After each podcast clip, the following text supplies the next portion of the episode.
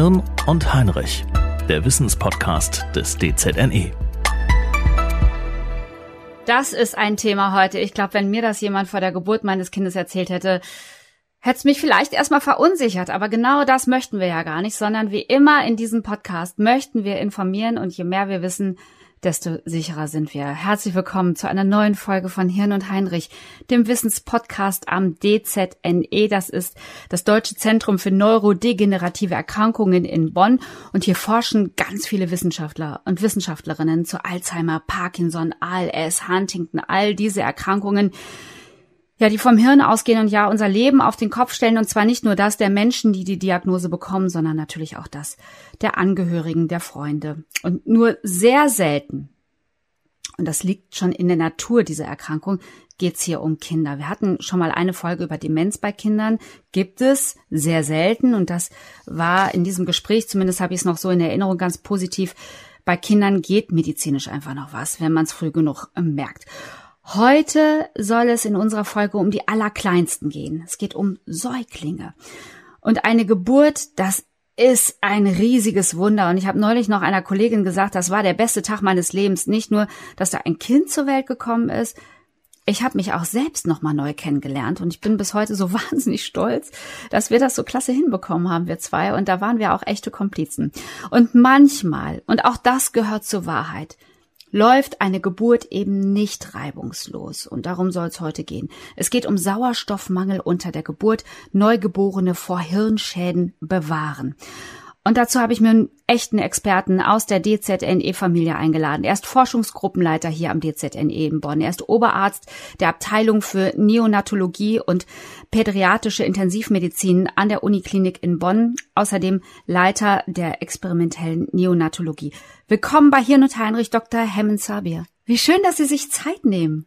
Ja, vielen Dank äh, für die Einladung und wie schön, dass Sie sich Zeit nehmen für das Thema, was ja, wie ja. Sie sagen, gar nicht so in Ihren typischen Podcast-Serie passt. Naja, aber äh, Sie haben mich gerade schon mal darauf hingewiesen, im November, am 17. November ist Weltfrühchentag. Äh, genau, das wissen die ja. wenigsten Menschen leider. Ähm, am 17. November ist der Weltfrühgeborenen-Tag, den wir auf der ganzen mhm. Welt feiern und natürlich darauf immer sensibilisieren wollen, weil Frühgeburtlichkeit an sich gar nicht so ein seltenes Thema ist. Also zehn Prozent aller Neugeborenen in Deutschland, aber auch weltweit ungefähr sind Frühgeborene. Mhm. Und wenn man mal die Zahl so nimmt, wir haben ungefähr 80, 800.000 Geburten, letztes Jahr waren es ein bisschen mehr in Deutschland pro Jahr, davon immerhin knapp 80.000 Frühchen. Mhm.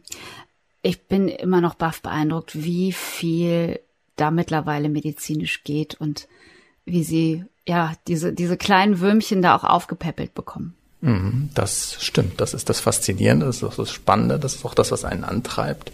Weil mhm. Frühgeburtlichkeit ist natürlich ein sehr weiter Begriff. Wir sprechen von Kindern zwischen unterhalb der 37 plus nullten Schwangerschaftswoche, wie wir mhm. das so sagen, bis ganz runter, wenn wir anfangen, ab der 22 plus nullten Schwangerschaftswoche die Kinder zu versorgen. Also das heißt, es ist natürlich eine sehr weite Range, in der wir ja. uns bewegen und es ist wahnsinnig, was diese Kinder können. Ich habe mal nachgeguckt. Wir werden jetzt so eine halbe Stunde miteinander reden, vielleicht ein bisschen mehr. Ähm, und in dieser halben Stunde, in der wir sprechen, kommen 39,87 Kinder in Deutschland zur Welt. Das bleibt ein großartiges Wunder, oder diese Geburt? Absolut. Und ich meine, ich mache das jetzt natürlich, ich bin ja kein Geburtshelfer, sondern Neonatologe. Das heißt, ich sehe ja die Kinder dann nach der Geburt, aber manchmal auch während der Geburt. Und das ist für mich jedes Mal ein kleines Wunder. Auf jeden Fall, wie Sie das sagen. Und uns beiden ist so wichtig, dass wir keine Angst verbreiten, denn wir wissen auch, dass die allermeisten Babys gesund und ohne Komplikationen zur Welt kommen. Aber trotzdem, ähm, wir sprechen über Sauerstoffmangel. Und bevor wir über Ursachen und Folgen sprechen, können Sie uns einordnen, wie oft das vorkommt? Ähm, selten. Das ist, glaube ich, ganz wichtig, das erstmal mitzunehmen. Also das heißt, wenn wir jetzt rein über Zahlen sprechen, dann sagen wir, ist das in den westlichen Ländern, also in den Industrieländern, so wie auch bei uns, sind das so ein bis drei Kinder pro tausend Lebendgeburten. Und um das mal einzuordnen in diese Gesamtzahl an Kindern, wenn wir sagen 800.000 werden in Deutschland jedes Jahr geboren ungefähr, dann sind das so 800 bis 1200 Kinder im ganzen Land, im ganzen Jahr. Wenn wir es natürlich dann runterrechnen, sind es pro Tag immer noch zwei bis drei Kinder, die davon betroffen sind. Mhm. Aber es ist natürlich was sehr Seltenes, glücklicherweise. Und natürlich möchte kein Elternpaar zur statistischen Größe gehören. Nein. Ähm, was sind denn mögliche Ursachen für Sauerstoffmangel unter der Geburt? Was heißt das eigentlich? Tja, das ist die Tücke daran, so ein bisschen, dass es gar keine, also es gibt ein paar Risikofaktoren, die wir kennen. Das ist zum Beispiel eine fehlsitzende Plazenta oder nicht optimal sitzende Plazenta, wenn wir das so sagen können. Also der Mutterkuchen, der das Kind im Endeffekt mit Sauerstoff über die Nabelschnur versorgt. Und das Blut kommt von der Mutter und wird dann weitergegeben an den Feten intrauterin. Ähm, wenn der Mutterkuchen aufgrund der Biologie nicht in der optimalen Position sitzt, dann hat er natürlich ähm, gerade am Ende der Schwangerschaft, ähm, wenn das System droht sich zu ergeben, weil dann einfach auch die, die Leistung ähm, immer niedriger wird dieses Mutterkuchens, dann gibt es die Gefahr, dass der sich vorzeitig ablöst und man zum Beispiel Blutung kriegt. Es gibt auch ein paar hm. Erkrankungen der Mutter, die wir so kennen. Zum Beispiel, wenn man einen sehr schlecht eingestellten Diabetes während der Schwangerschaft hat oder vorher schon Diabetes hatte, wenn man sehr schlecht eingestellten Bluthochdruck hatte, wenn man eigentlich nie zu den Vorsorgen geht, die es ja hier glücklicherweise bei uns gibt, dann sind das so Risikofaktoren, ähm, die für so einen Sauerstoffmangel prädisponieren können. Aber also schon im Mutterleib, ne? Also ist vor der Geburt. Genau. Also das, was wir unterscheiden müssen, ist das akute Geschehen. Das ist das, mhm. worum wir uns eigentlich hauptsächlich kümmern. Wenn man da sich so vorstellt, wie, wie funktioniert oder wie ist dann das Szenario eigentlich bei uns? Das mhm. heißt, ähm, das ist ja eine Erkrankung, um die wir uns kümmern, die reif geborene Kinder betrifft. Das heißt, eigentlich in der Schwangerschaft lief alles gut. Es gab überhaupt keine Risikofaktoren. Es war alles okay. Und dann kommt es aufgrund der vielleicht sehr heftigen Wehentätigkeit, vielleicht hat man doch nicht richtig gut gesehen, dass die Plazenta nicht optimal sitzt, also der Mutterkuchen dazu, dass, es, dass das Kind auf einmal nicht mehr optimal mit Sauerstoff versorgt ist. Und ähm, man sieht dann, die Herztöne verändern sich unter der Geburt und dann kommt es zu einem, entweder wird das Kind sehr schlapp geboren oder es kommt zu einem Notkaiserschnitt. Ähm, das ist so die Akutsituation, ähm, wo wir akut sehen, dass das Kind für eine gewisse Zeit nicht optimal mit Blut und mit damit Sauerstoff versorgt wurde. Aber das gibt es auch chronisch, das heißt über einen längeren Zeitraum, dass vielleicht über Wochen das Kind nicht richtig optimal versorgt wurde. Wir sehen das dann, dass die Kinder nicht mehr gut wachsen. Aber auch das kann natürlich Folgen für die Kinder haben. Mhm. Aber Sie sagen, wir sehen das. Das heißt, in den Vorsorgeuntersuchungen und den kleinen Hinweis, haben wir verstanden. Gehen Sie zur Vorsorgeuntersuchung. Ähm, also das sind Dinge, die man erkennen kann. Das sind Dinge, die man erkennen kann, genau. Und dann wird man auch eingeordnet in eine sogenannte Risikoschwangerschaft, wenn wir praktisch sehen, dass die Kinder während der Schwangerschaft ihr Wachstum verändern. Meistens ja dazu hin, dass sie nicht mehr besonders gut wachsen. Manche Kinder werden auch zu groß in der Schwangerschaft, aber wir kümmern uns vor allem oder sind vor allem an denen natürlich interessiert oder das ist unsere Zielgruppe, weil sie gefährdet sind, dass sie nicht mehr gut wachsen, dann sieht mhm. man das. Das, was aber viel häufiger jetzt im Rahmen dieser Erkrankung, um die es bei uns geht, sehen, ist das Akutgeschehen. Dass es wirklich okay, unter, unter der, Geburt. unter, der Geburt Probleme gibt, wo es während der Schwangerschaft eigentlich überhaupt keine Probleme gab. Mhm. Ähm, was, was, äh, als ich mich auf, auf dieses Gespräch vorbereitet habe, habe ich mich gefragt, was sind das so, was kommt mir als erstes so in den Sinn? Ich dachte immer so Nabelschnur, ne? Äh, um, um den Kopf gelegt, das hört man schon mal. Mhm, genau, das ist auch das, was der was die meisten Leute, wovor die meisten Leute natürlich große Angst haben. Das ist auch ein Risikofaktor dafür, so eine Nabelschnurumschlingung, wie wir das nennen. Mhm. Aber es ist eigentlich sehr selten, dass sich das Kind selbst stranguliert. Also das hat die mhm. Natur eigentlich schon ganz gut ähm, geregelt, dass das nicht passiert. Das, was so ein klassischer Fall wäre, wäre wirklich die Mutter hat nicht stillbare Wehen, weil es einfach losgeht mit der Geburt. Es ist vielleicht auch ein großes Kind ähm, und vielleicht eine zarte Mutter. Und ähm, die Wehentätigkeit wird immer heftiger, wird immer heftiger. Und dann löst sich eben der Mutterkuchen ab. Es kommt zu periodenstarken mhm. Blutungen dann unter der Geburt.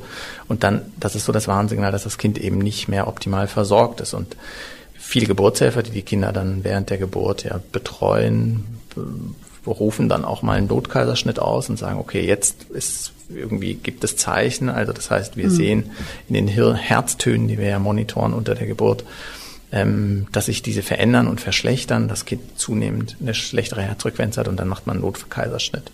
Manchmal ist der Geburtsvorgang aber auch so weit schon fortgeschritten, dass man das Kind gar nicht wieder zurückziehen kann, sondern weil es schon, weil es schon im Weg auf dem Weg ist, ne? Es genau. schraubt sich ja quasi so da rein. Genau. Und wenn es eben schon sehr weit unten ist im Geburtskanal, mhm. dann kann man es natürlich nicht zurückziehen. Ne? Nee. Ich habe mal gehört, dass es dann wirklich wahnsinnig schnell. Dann fliegen Türen und dann wird das Bett über den und dann wird das Bett über den Flur geschoben und dann geht's wirklich ratzfatz. Genau. Ähm, können Sehr, Sie mir was über dieses Zeitfenster sagen? Hm. Also wir das, wenn man, wenn das so ein Notfall ist, dann ist ähm, die Zeit eigentlich das, das Wichtige, also dass man dann wirklich ähm, das Kind relativ schnell zur Welt bringt. Ähm, gefordert ist, dass das innerhalb von 15 Minuten ist. Bei uns die mittlere okay. Zeit 10 Minuten, also von dem, dass der Notknopf gedrückt wird, dann kommen alle zusammen. Also das heißt, dann kommt die Anästhesie sofort, weil die Mutter meistens dann doch schnell Vollnarkose kriegt. Dann kommt der Geburtshelfer, der Chirurg, wir sind mit dabei, um das Kind sofort in Empfang zu nehmen. Dann geht es wirklich ratzfatz und da auch, wird es auch turbulent. Mhm. Ich habe eine Frage und die möchte ich sehr vorsichtig und, und sensibel wie möglich formulieren. Und ich bitte darum, dass sich da auch niemand angegriffen fühlt, denn es gibt ja ganz unterschiedliche, unterschiedliche Möglichkeiten, sein Kind zur Welt zu begleiten. Kreissaal, aber es gibt eben auch Hausgeburten und Geburtshäuser. Ähm, für die, die sich dafür entscheiden, ist das der Ort der Wahl. Darüber darf auch niemand urteilen, das werde ich auch nicht tun. Aber wenn ich höre, wenn ich Ihnen zuhöre, wie knapp die Zeit ist, ähm, und dann bedenke, dass ich gerade vielleicht hier zu Hause mein Kind bekomme oder in einem Geburtshaus bekomme. Wow. Mhm. Das sagen Sie ja ganz richtig. Ich meine, im Endeffekt ist das natürlich eine persönliche Entscheidung und ich kann das auch gar nicht werten oder ich will das auch gar nicht werten. Wir wollen das auch nicht werten. Genau, weil im rein statistisch und von dem, wie es eigentlich sein sollte, ist das was, das kann ich auch nur noch mal sagen, was sehr selten ist, diese Erkrankung. Und das mhm. ist bei einer Schwangerschaft, die ganz ohne Probleme verläuft, zu sowas kommt, ist was wirklich Seltenes. Aber dann ist man natürlich in einem Geburtshaus oder in, in einer Hausgeburt schlecht aufgehoben. Und wenn man, es gibt relativ robuste Zahlen ähm, aus Geburtenregistern, gerade aus England zum Beispiel, mhm. wo es relativ viele Hausgeburten gibt, weil auch die Wege zu den Kliniken häufig weit sind. Und da sieht man schon, dass diese Erkrankung, um die es sich bei uns dreht, dieser akute Sauerstoffmangel, häufiger ist ähm, bei Hausgeburten oder in Geburtshäusern, weil eben die Überwachung während der Geburt, um festzustellen, okay, jetzt muss man gefähr bei Fuß stehen, weil jetzt könnte es dem Kind potenziell schlecht gehen, wenn es nach der Geburt auf die Welt kommt, weil die eben suboptimal ist, also nicht ganz so optimal, wie es natürlich in der Klinik ist. Ein Hoch auf unsere Hebammen, die Absolut. das früh dann erkennen und genau wissen, welches Warnsignal und dann wirklich äh, beherzt zu Tat streiten. Das kann man gar nicht oft genug sagen. Absolut, absolut. Hm. Aber jetzt äh, wollen wir natürlich gucken, was, was, was kann man dem Kind Gutes tun, wenn es zum Sauerstoffmangel kommt mhm. unter der Geburt. Ähm, was, was ist dann Ihre Aufgabe? Unsere Aufgabe ist erstmal das Kind zu schützen. Und das, ich meine, das sind Situationen, in denen die Kinder geboren werden und eigentlich leblos sind. Das heißt, die Kinder haben eine gewisse Zeit keine optimale Versorgung, vor allem vom Blut gehabt, der den Sauerstoff natürlich mhm. transportiert.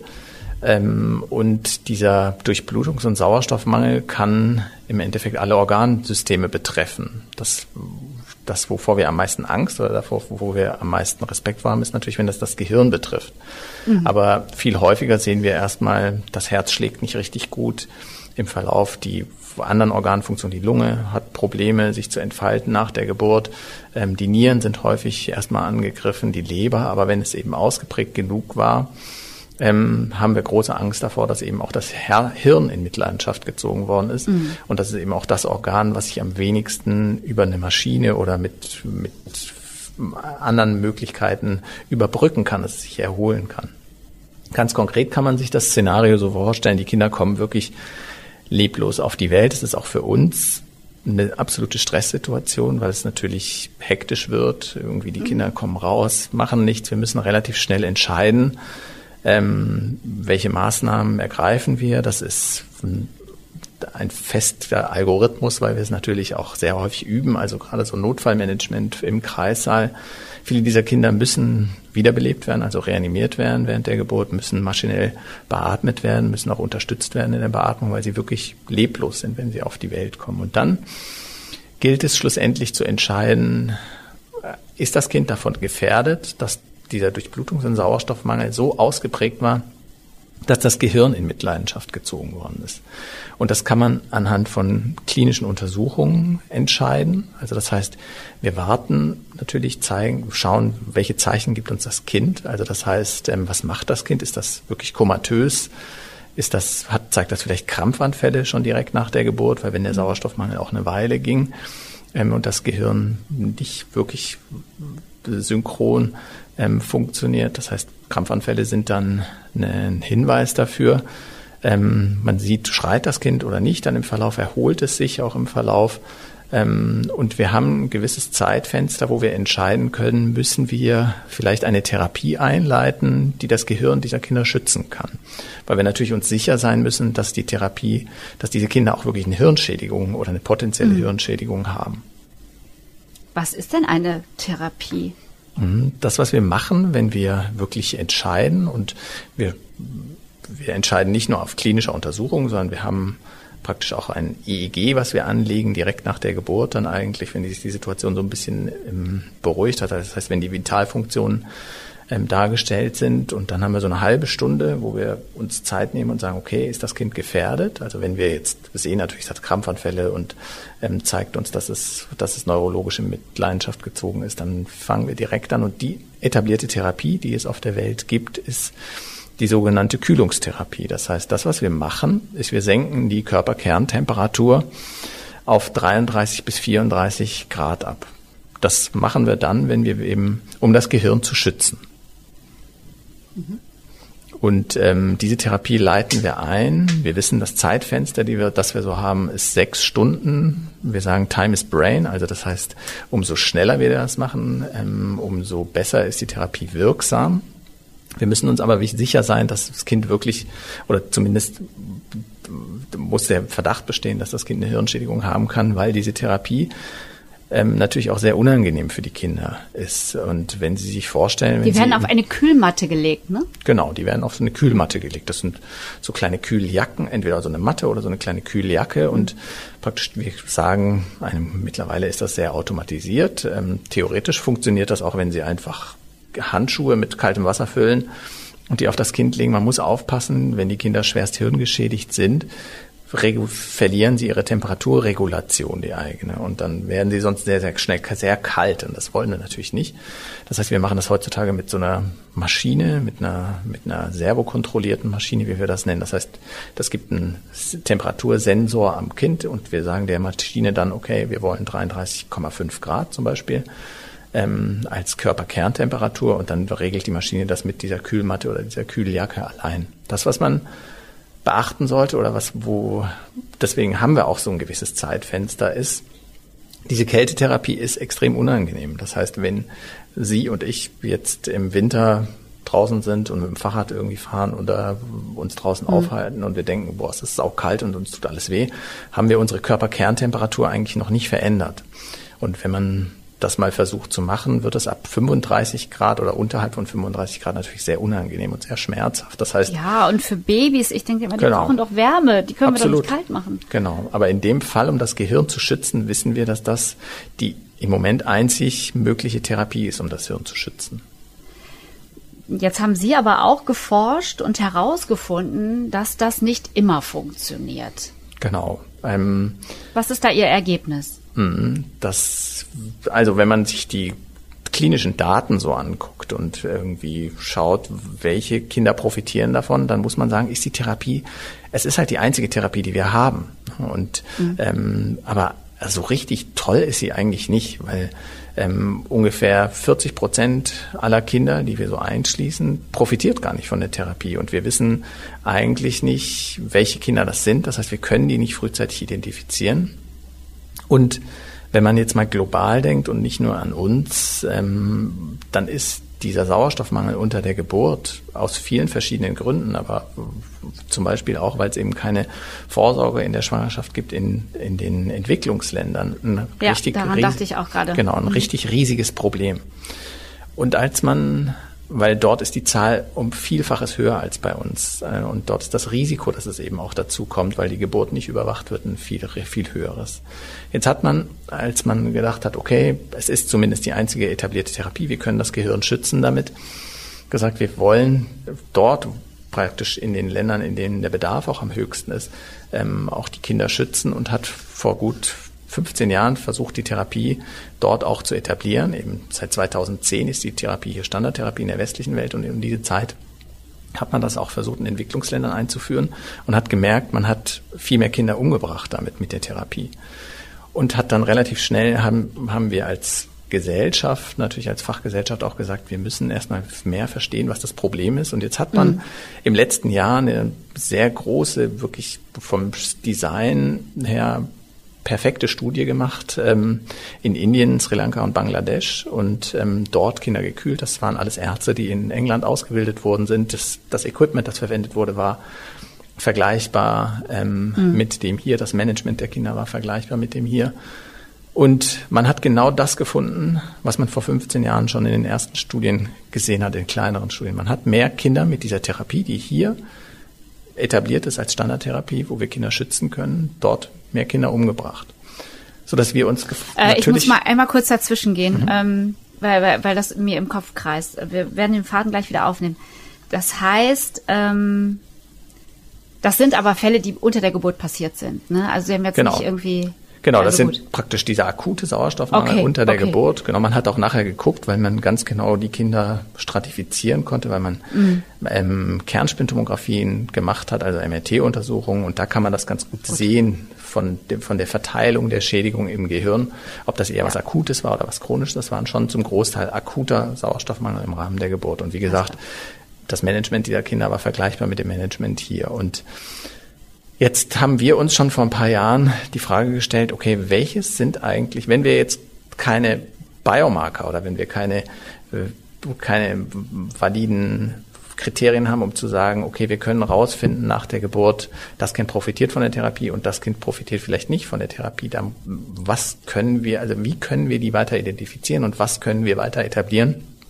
Ähm, damit man vielleicht diese Non-Responder, wie wir die nennen, dass man die charakterisieren können. Und das, was wir herausgefunden haben oder woran wir akut forschen, ist die Kombination aus Infektion oder Inflammation und diesem akuten Sauerstoffmangel, wenn das zusammenkommt, und das ist in den Entwicklungsländern natürlich ein häufigeres Problem, dass Frauen im Rahmen der Geburt oder kurz vor der Geburt oder auch mal während der Schwangerschaft eine Infektion haben, die mhm manchmal unbemerkt abläuft. Das heißt, das muss gar nicht immer so sein, dass die Mütter schwerst krank werden unter der Geburt sondern, oder, oder vor der Geburt, sondern es kann eben auch sein, die haben einen Blasensprung, der vielleicht nicht so extrem ist, der, die haben vielleicht ein bisschen Leben, Wehentätigkeit, sie merken das gar nicht so richtig und das beruhigt sich, aber diese, dieser Reiz, dieser sogenannte inflammatorische Reiz und das, was das mit sich birgt, ähm, ist dennoch gesetzt und wir haben schlussendlich tierexperimentell zeigen können, dass wenn wir vor dem Sauerstoffmangel im Rahmen der Geburt äh, Tiere sensibilisieren mit so einem infektiologischen oder inflammatorischen Stimulus, wie wir das nennen. Das heißt, die Tiere sind eigentlich nicht schwer krank, die sind, haben jetzt keine richtige Infektion, mhm. sondern wenn wir das nur machen und da keinen Sauerstoffmangel dann auslösen, ähm, dann geht's denen auch gut und es gibt gar kein Zeichen dafür, dass die, dass das Gehirn irgendwie gestresst ist. Aber wenn wir wenn wir diese beiden miteinander kombinieren, dann ist eine extrem, da ist das Gehirn extrem unter Stress und wenn wir dann kühlen und die Standardtherapie verwenden, dann hat sie keinen Effekt, so dass für uns im Endeffekt die Erklärung schon vor ein paar Jahren war, okay, das könnte der Grund sein, warum die Therapie in die eigentlich ja wirken sollte, weil das Patientenkollektiv vermeintlich mhm. erstmal das gleiche ist wie in der westlichen Welt, warum das in den Ländern, in denen eben der Bedarf am größten ist, warum das vielleicht keine Therapieoption dann ist. Na, dann sprechen Sie es doch mal klar aus. Was haben Sie denn? Also wir Alternative haben, Therapien. Genau, wir haben viele verschiedene Therapien getestet, die alle erstmal per se in der Literatur so oder fast alle neuroprotektiv beschrieben wurden und haben gemerkt, dass Eines der Probleme natürlich ist, dass wir nicht alles reproduzieren können, aber haben sechs Therapien herausgefunden, die in unserem Modell besser wirken als die Standardtherapie, also als die Hypothermie, als diese Kühlungstherapie. Mm, und das Genau, und das Medikament, das uns am meisten auf der einen Seite überrascht hat und was uns natürlich am meisten Hoffnung gibt, ist Koffein. Kaffee. Genau, Kaffee. Ka äh, Kaffee in der Schwangerschaft, erinnere ich mich, war ja nicht so empfohlen. Nee, das stimmt. Also zumindest nur in sehr geringen Maßen ist es empfohlen.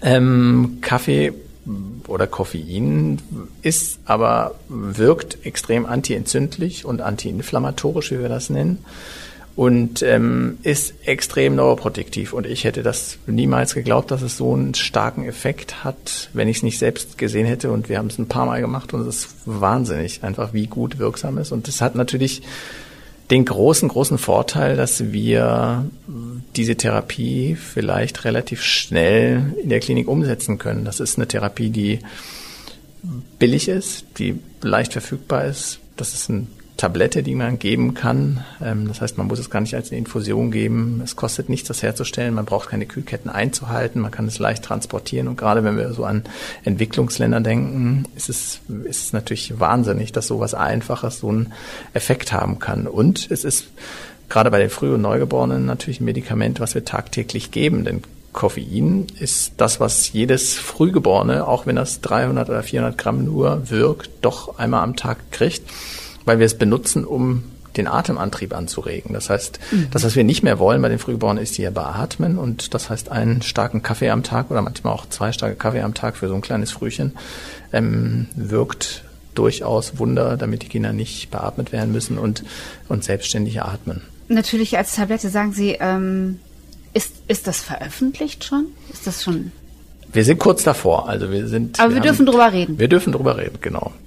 Genau, wir haben es in Fachkreisen schon veröffentlicht und sind jetzt dabei, das praktisch in wissenschaftlichen ähm, Journals zu veröffentlichen. Also wann äh, findet diese Therapie äh, Einzug in den klinischen Alltag? Ja, wir müssen erst natürlich schauen, ob das, was wir bei uns im Kleintiermodell ähm, herausgefunden haben, ob sich das auch reproduzieren lässt ähm, von anderen Forschungsgruppen. Und da sind wir gerade dabei, das zu machen.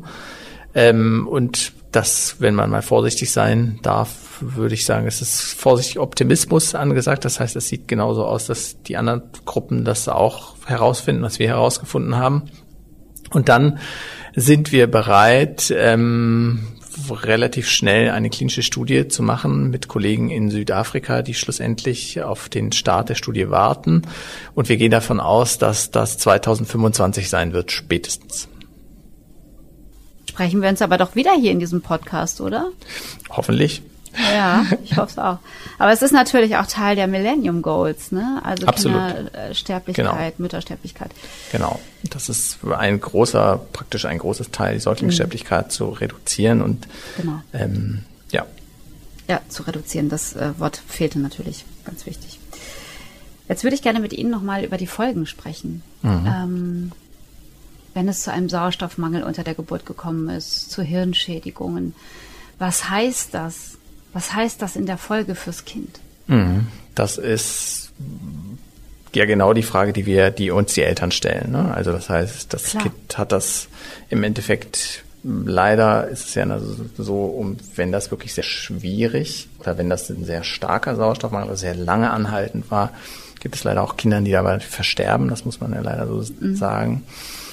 Aber die Kinder, die überleben, da wollen, dann ist die Kühlungstherapie, machen wir drei Tage und danach beginnt die große Zeit des Wartens für die Eltern und die große Zeit der Angst auch und nicht nur für die Eltern, auch für uns manchmal, wo wir sagen, okay, das Kind hat die Therapie super gemacht, wir haben, wir hoffen und wir warten. Wir haben natürlich einzelne Puzzleteile, die wir so zusammenstecken ähm, an verschiedenen Prädiktoren für das spätere Outcome. Die Eltern wollen natürlich oder wir als Team wollen natürlich innerhalb von einer Woche wissen, wie geht es dem Kind, wenn es zwei Jahre alt oder fünf Jahre alt ist. Und ja, aber auch dann später 30 Jahre genau, alt, 40 genau. Jahre alt. Wir wissen, also ein Teil, die, ein Teil dieser Kinder entwickelt eine Entwicklungsverzögerung, vor allem motorisch, also bekommt eine Zerebralparese, wie wir das nennen, also hat Probleme später im motorischen Leben, kann vielleicht nicht selbstständig laufen, ähm, nicht selbstständig praktisch sich koordinieren. Mhm. Und ein Teil der Kinder hat kognitive Störungen. Das heißt, ähm, hat, kann komplexes Denken nicht erlernen, kann vielleicht auch seinen Alltag gar nicht ähm, eigenständig meistern. Das sind so ungefähr 20 bis 25 Prozent der Kinder, die von dieser Erkrankung betroffen sind und therapiert wurden, ähm, denen das passiert. Und wir wissen auch, wenn wir die Kinder dann später im Leben untersuchen, ähm, dass ein Teil dieser Kinder das auch später noch hat. Also jetzt gibt es relativ robuste Outcome-Daten, sechs bis acht Jahre, wenn die Kinder in die Schule kommen, dass eben dann vor allem motorische Probleme auftreten, also Zerebralparesen, ähm, als auch dann kognitive Störungen wie komplexes Denken, dass das nicht gut funktioniert. Das, was man mittlerweile ja, weiß, wenn man alte, also das, was wir wissen, wenn wir zurückgucken, das heißt aus Kohorten von Erwachsenenerkrankungen. Also das heißt, wenn wir sehen, es sind Patienten mit vor allem Depressionen, Schizophrenie, ähm, aber auch Autismus, ähm, wenn wir da nachgucken und mal zurückschauen in die Geburtsakten, also so weit zurückgehen, sieht man, dass praktisch so ein akuter Sauerstoffmangel im Rahmen der Geburt ein unabhängiger Risikofaktor auch ist, um so eine spätere Erkrankung zu entwickeln, auch eine Demenz zu entwickeln. Ähm, da gibt es natürlich jetzt noch keine Daten von gekühlten Patienten. Das heißt, das sind ja natürlich alles Kinder, die mhm. nicht therapiert wurden. Ja, das müssen wir warten, jetzt was, ob, was da Risiko, auch ein Risikofaktor ist. Wenn wir wieder zurück ins Labor gehen, dann wissen wir eigentlich schon, dass so eine praktisch so ein Sauerstoff- und Durchblutungsmangel im Rahmen der Geburt, ähm, der dann auch therapiert wird, trotzdem dazu führen kann, dass es bestimmte Veränderungen im Gehirn gibt und Veränderungen, die angestoßen werden, die aber nicht akut ähm, sichtbar werden, also nicht so, dass die Kinder im Rahmen der oder die Tiere dann im Rahmen der ersten Wochen auffällig werden, indem sie Bewegungsstörungen kriegen oder ähm, kognitives Verhalten zeigen, das auffällig ist, sondern später im Erwachsenenalter erst auffällig werden. Und da gibt es durchaus auch Parallelen mit Erkrankungen, wie wir das beim Alzheimer sehen, also Proteinablagerung, ähm, wie den Amyloiden oder dem Tauprotein, über das Sie hier ja bestimmt schon gesprochen haben, mhm. ähm, dass die äh, praktisch die, die Expression dieser Proteine ähm, durch so einen durch so eine Hypoxie-Ischämie im Rahmen der Geburt ähm, verändert wird und es dann im Laufe des Alters dann zu diesen neurodegenerativen Erkrankungen kommt. Das ist, das ist wirklich mein Gedanke. Wir sprechen ja hier über, über Demenz, über Alzheimer-Erkrankungen, all diese Erkrankungen. Und ich habe mich wirklich gefragt, ich weiß das doch gar nicht. Also wenn ich, wenn ich, ich, ich könnte jetzt meine Mutter noch fragen, sag mal, an diesem 27.12.1976, als ich da zur Welt gekommen ist, war da sauerstoffmäßig bei mir alles in Ordnung?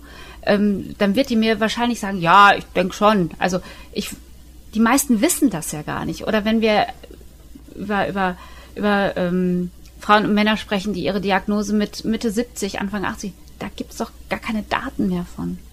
Genau, also das ist auch ein Problem. Das heißt, dass die Datenaufzeichnung ist natürlich viel besser geworden in den letzten Jahren, aber es gibt natürlich international und gerade aus den skandinavischen Registern, die haben natürlich sehr große Register, die sehr weit zurückgehen. Ähm, und aus diesen alten Registern, das sind auch Geburtsregister schon in den 30er, 40er Jahren und auch schon früher geführt wurden und die sehr akkurat aus diesen Daten wissen wir das. Oder gibt es zumindest Hinweise dafür? Also inwiefern könnten dann Ihre Forschungsdaten nützlich sein für die Demenzforschung zum Beispiel oder für eine künftige Demenztherapie? Arbeiten Sie zusammen? Also wir arbeiten immer mehr zusammen. Natürlich ist das im DZNE optimal, weil wir natürlich Tür mhm. an Tür mit Gruppen zusammenarbeiten und ähm, wo wir uns auch viel austauschen. Und davon lebt ja auch das Institut und das ist auch das Schöne hier zu sein. Ähm, wir hoffen natürlich, dass es, dass es für die Demenzforschung in Zukunft ähm, positive Auswirkungen hat. Also das heißt, wenn wir Therapieoptionen finden, damit Kinder ähm, oder Neugeborenen direkt nach der Geburt geholfen werden kann, sich normal zu entwickeln, dass es eben auch daraufhin wirkt, dass die dass die Neurodegeneration, die sich dann vielleicht später anschließt, ähm, zurückgehalten wird oder vielleicht erst gar nicht gar nicht auftaucht. Also das ist schon eines der großen oder übergeordneten Ziele. Hm. Wie sind Sie auf das Thema gekommen eigentlich? Ich bin ja erstmal Neonatologe, also das heißt, ich bin natürlich erstmal Kinderarzt im wahren Leben. Das heißt, das ist das, was ich hauptberuflich mache. Und ähm, ich war immer fasziniert an der Neonatologie, das heißt an den Kleinsten der Kleinen und mhm. praktisch diese ganze Technik, die da rumhängt. Und ich habe irgendwie, ich bin daran verzweifelt, als junger Assistenzarzt, erstmal natürlich irgendwie, dass das dass das einen emotional mitnimmt, solche Situationen und irgendwie habe das nicht verstanden, warum Kinder, die vermeintlich die gleiche Geschichte haben, per se, ähm, warum die zum Teil ein sehr unterschiedliches Outcome haben. Also das heißt, wir kühlen beide, oder das, damals war das so die Zeit, wo man angefangen hat, so standardmäßig zu kühlen. Das heißt, beide Kinder, wir haben zwei Kinder, die, die Geburtsgeschichte ist ähnlich, die Werte sind ähnlich und wir kühlen beide. Das eine Kind verstirbt, das andere nicht. Und ich habe mich immer gefragt, was, was unterscheidet diese Kinder eigentlich so extrem? Und früher, ich hatte so einen alten Oberarzt, der hat immer gesagt, das ist die Gene. Und dann habe ich immer gedacht, das kann ja nicht alles die Gene sein und irgendwie, wir können auch, also irgendwie die Therapie muss irgendwie spezifischer werden oder irgendwie, und das Thema hat mich so gepackt natürlich und ich fand das Gehirn immer einfach unglaublich spannend als Organ und gerade bei, bei während der während der Entwicklung, das heißt, wenn wir mit äh, über Frühgeborene nachdenken, die wir behandeln, dann können wir zugucken, wie das Gehirn wächst vor unseren Augen so ungefähr. Ähm, und dann hatte ich einfach großes Glück, dass ich ich war schon relativ alt, als ich damit angefangen habe. Das heißt, ich war schon am Ende meiner Assistenzarztzeit und habe dann großes Glück gehabt, dass ich in eine sehr international etablierte Gruppe in England kommen konnte und mit denen zusammenarbeiten konnte und dort praktisch Forschung gelernt habe und auch wissenschaftliches Arbeiten gelernt habe. Und das seitdem ist das natürlich auch so ein bisschen das Thema oder das ist meine Schuldigkeit, irgendwie unseren Patienten mich mit dem Thema zu beschäftigen. Es ist auch meine Verantwortung, in diesem Gespräch darauf hinzuweisen, dass Sie nicht sehr alt sind. Naja, sehr bestes Alter, würde ich sagen. Ja, also, darauf können wir uns einigen.